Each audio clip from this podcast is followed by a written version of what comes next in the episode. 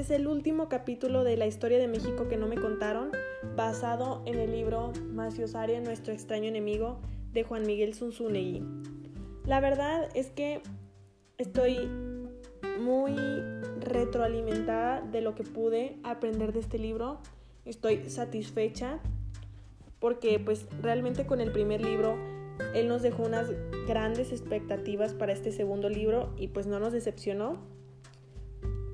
Y de los últimos dos capítulos que quiero hablar, que estaba en duda si hacerlos o no, porque no quería hacer como un capítulo repetitivo de los anteriores, así que va a ser más breve y no va a ser tan a fondo, sin embargo, no quería acabar esto sin hacer mención a estos dos últimos capítulos. Es un soldado en cada hijo, el veneno nacionalista y Maciosare, nuestro... No, ¿dónde está Maciosare? Ese es el otro capítulo sobre el que quiero hablar en este episodio. Pues bueno, lo primero es el soldado en cada hijo, el veneno nacionalista. En este capítulo nos podemos dar cuenta que nos habla de sobre cómo hacemos más románticas las guerras, de cómo realmente esto siempre ha existido, de cómo los países han subsistido ante esto y de cómo realmente siempre va a haber alguien arriba de nosotros. Siempre va a haber un, un jefe, un amo, en todas las situaciones, en toda la vida, para siempre, literalmente así. Entonces, aquí nos habla de cómo en México el, el, veneno nacionalista, por llamarlo así, no nos ha permitido darnos cuenta de lo que realmente estamos haciendo. En la primera página de este capítulo nos dice, Qué noble morir por la patria, qué heroico dar la vida por la nación, qué romántico sucumbir al defender una causa superior. Entonces, aquí es como esto de los niños héroes de me enredo en la bandera y me caigo y no importa si me muero por mi patria. Son estos errores donde realmente se pierden vidas, o sea, una vida que nunca va a regresar, igual de valiosa que la de ustedes, que la mía, que perdemos por la patria, entre comillas porque ni siquiera son, dijeras tú, es un movimiento que nos va a ayudar, que realmente nos va a sacar de donde estamos, que va a mandar a México a la cúspide de todos los países, vamos a ser reconocidos mundialmente por todos los países, nos vamos a convertir en una potencia, mm, basta de presidentes mediocres, de este Mexican Mind que nos arruina día a día, pero no, o sea, ni siquiera es eso, solo le contribuimos a, este enredo de historia que tenemos, solo le contribuimos a seguirnos victimizando por lo que nos hicieron los españoles, igual entre comillas. O sea, esto es lo único que yo puedo notar en este capítulo. O sea, no que de... Más bien que puedo notar que Sun Tsunigi se hace mención en este capítulo. Porque también dice que programas pueblos enteros, tropas, todo para defender la nación, entre comillas, igual, donde en siempre ha habido guerras, donde los ejércitos y los soldados son la parte central de la historia de la humanidad.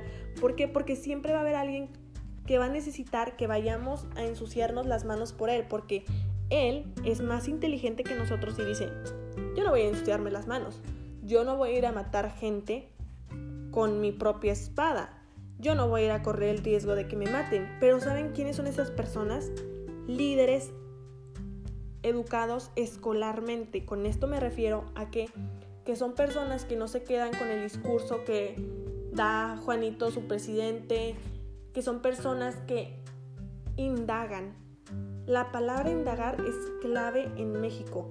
Nunca indagamos nada, nos dejamos llevar siempre por lo que nos dice nuestro compadre, nuestro vecino, nuestro tío, hasta nuestra mamá así como, ay, tengo una tarea, ay no, pero no la quiero hacer. Oye mamá, ¿cómo estuvo la Revolución Francesa? O sea, imagínense la falta de investigación, de información que eso nos brinda. Y esto solo es por dar un ejemplo. Como ese ejemplo hay muchísimos otros que en realidad pasan. Esto por hablar del mito nacionalista. Y ahora nos hablamos, nos vamos a centrar en ¿y dónde está Maciosare? Aquí nos dice al principio, Maciosare es extraño, pero no extranjero. se esconden los mitos que se siguen y te sigues contando. Está en la historia que seguimos sin querer ver, está oculto en lo profundo del inconsciente colectivo de México y el mexicano, en sus condicionamientos psicológicos y en sus patrones de, de conducta, en su gandallismo y su chingonería, en su violencia disfrazada de machismo y de horror herido, en su mente racista, inquisidor, inquisidora, clasista e intolerante. Literalmente, con esto nos resume este capítulo. ¿Por qué? Porque nos dice en dónde, literalmente, vamos a hablar como si Maciosare fuera el problema. Maciosare fuera lo que nos inventáramos para seguir estando donde estamos. Entonces, vamos a analizar cada parte. Maciosare es extraño, pero no extranjero. En efecto, ¿por qué? Porque es extraño porque nunca lo aceptamos. Porque a lo mejor en mi casa, voy a poner ejemplos así muy palpables para hacerlo mucho más fácil y dinámico. Cuando viene un señor siempre a mi casa a visitar a mi papá, es extraño porque yo no lo conozco, sin embargo, no me parece extranjero. ¿Por qué? Porque no es de otro lugar y porque viene muy seguido a mi casa. Entonces, es extraño ¿por porque yo no lo conozco. Y es lo mismo. Maciosare no es algo que hayamos traído de España, no es algo que nos hayan traído los españoles cuando nos conquistaron, según esto. No es algo que nos hayan traído los alemanes, no, es algo que nació, se crió y vive actualmente en México, en el México donde nosotros vivimos. Es extraño, ¿por qué? Porque nadie le ha hecho frente.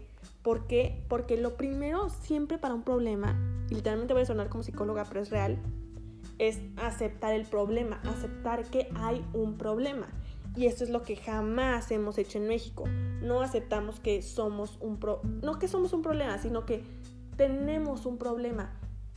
Que nuestra formación es hasta cierto punto un problema. Entonces, se esconde en los mitos que se siguen y te sigues contando.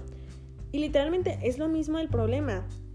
Cuando tú no quieres aceptar un problema, te cuentas mil historias en tu cabeza de esto no es cierto, no, es que ya sé por qué pasó esto, es que era así, así. Es lo mismo que pasa con esto. Nos contamos mil historias de por qué el mexicano es un fregón y por qué este mito es mentira y por qué lo que dice en la historia de México es mentira y por eso decimos, no, es que nosotros ganamos esto. O sea, eso no puede haber pasado si nosotros éramos así. Entonces, te siguen contando eso y tú te lo vuelves a contar, como esas veces que te necesitas reafirmarte las cosas tantas veces para empezar a creértelo. Como cuando sabes que tienes la culpa de algo pero no lo quieres aceptar. Mil historias de que no, yo no lo hice, yo no lo hice, yo no lo hice y lo tienes que repetir en voz alta. Cuando estás platicando con otras personas, te lo tienes que repetir ni siquiera es para demostrárselo a las personas, es para repetírtelo a ti mismo y darte cuenta, sí, sí, sí es verdad, sí es verdad, sí es verdad. Y esto es lo que pasa. Y luego dice, esta es en la historia que seguimos sin querer ver, está oculto en lo profundo inconsciente colectivo de México. En efecto, en lo inconsciente. ¿Por qué? Porque no le damos conciencia, porque si le hubiéramos dado conciencia lo hubiéramos mandado a volar hace muchísimo tiempo. Porque lo hubiéramos aceptado, lo hubiéramos arreglado y hubiéramos seguido con nuestra vida. Y a lo mejor ahorita estaríamos en el puesto que está Estados Unidos o mejor aún, o sea, pero ¿por qué? Porque lo seguimos teniendo en la parte inconsciente de nuestro cerebro, de nuestra historia, de donde quieran llamarle. ¿Para qué? Para que de ahí no salga. Es como cuando enterras algo, ¿por qué? Porque no lo quieres ver, no lo puedes ver, no lo puedes aceptar. Y es lo que pasa.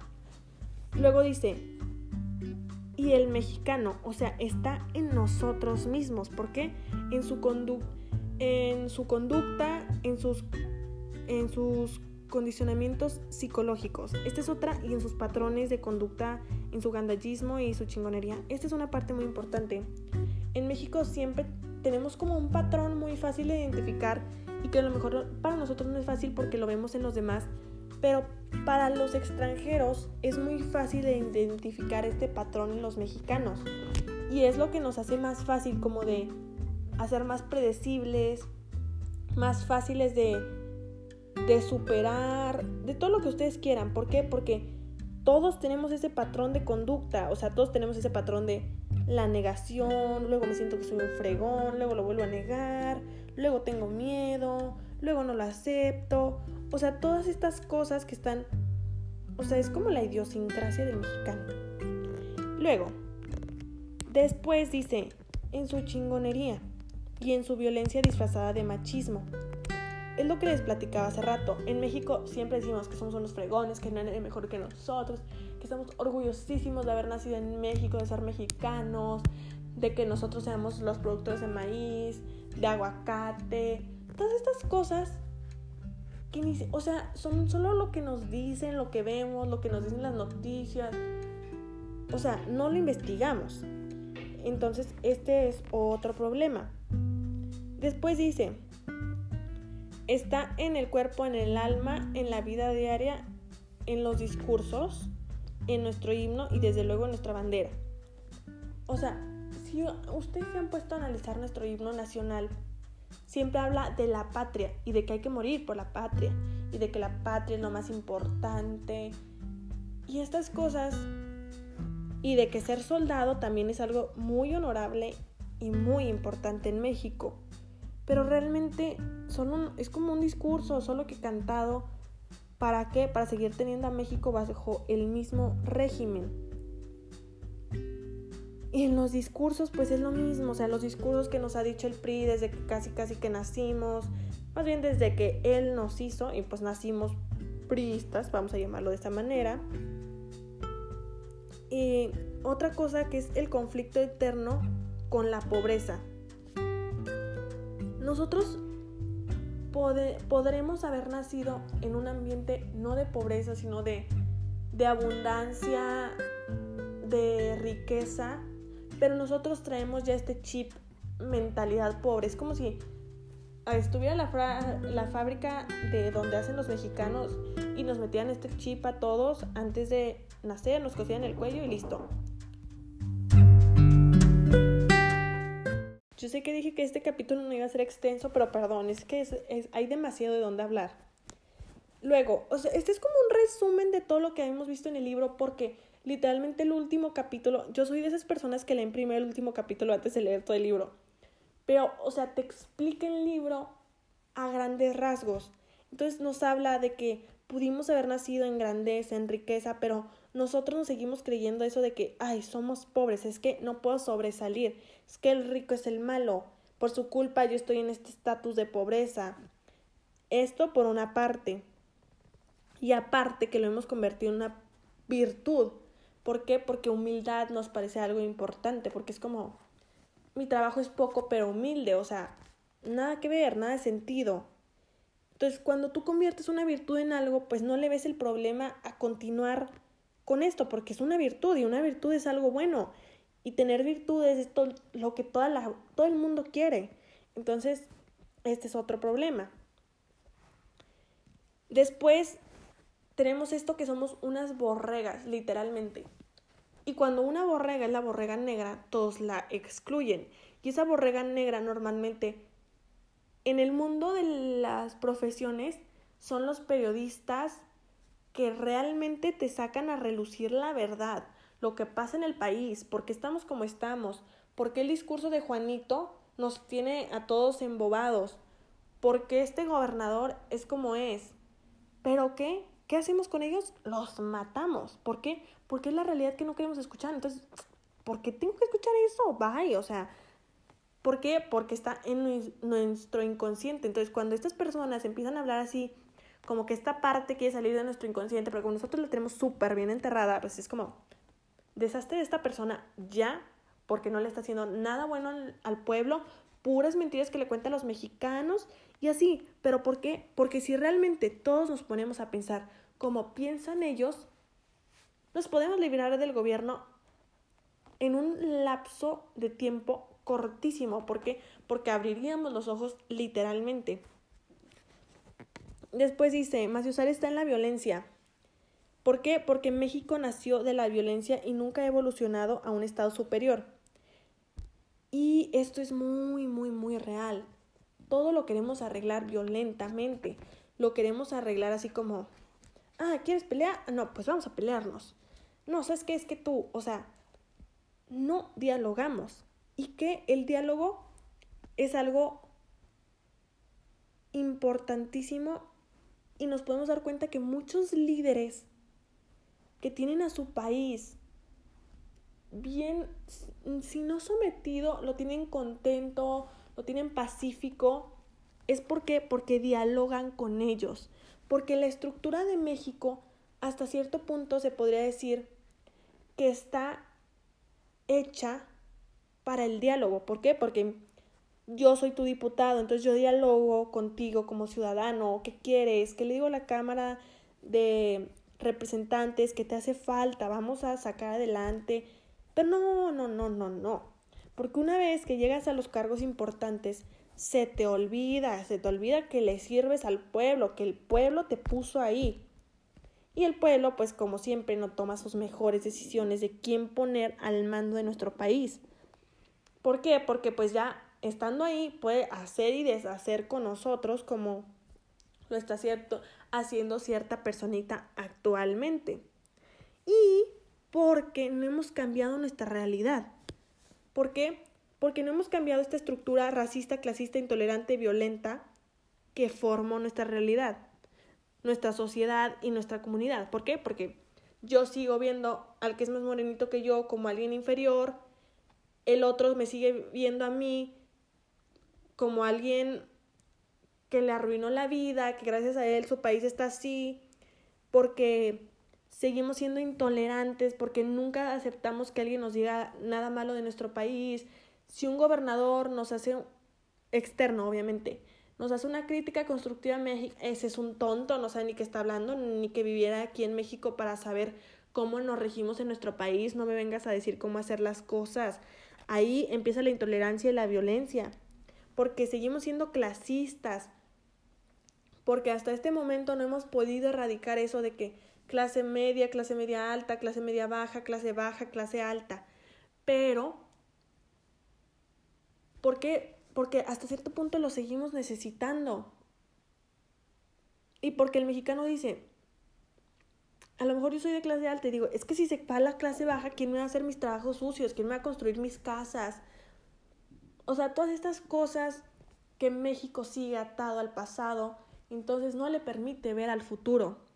Entonces, realmente yo le recomiendo abiertamente que lean el libro, porque aparte de escuchar este podcast, al leerlo ustedes van a crear como que este pensamiento crítico, esta diferente perspectiva sobre los, lo que les he estado contando yo del libro, lo que ustedes están leyendo y lo que aprenden y esto les va a enriquecer muchísimo.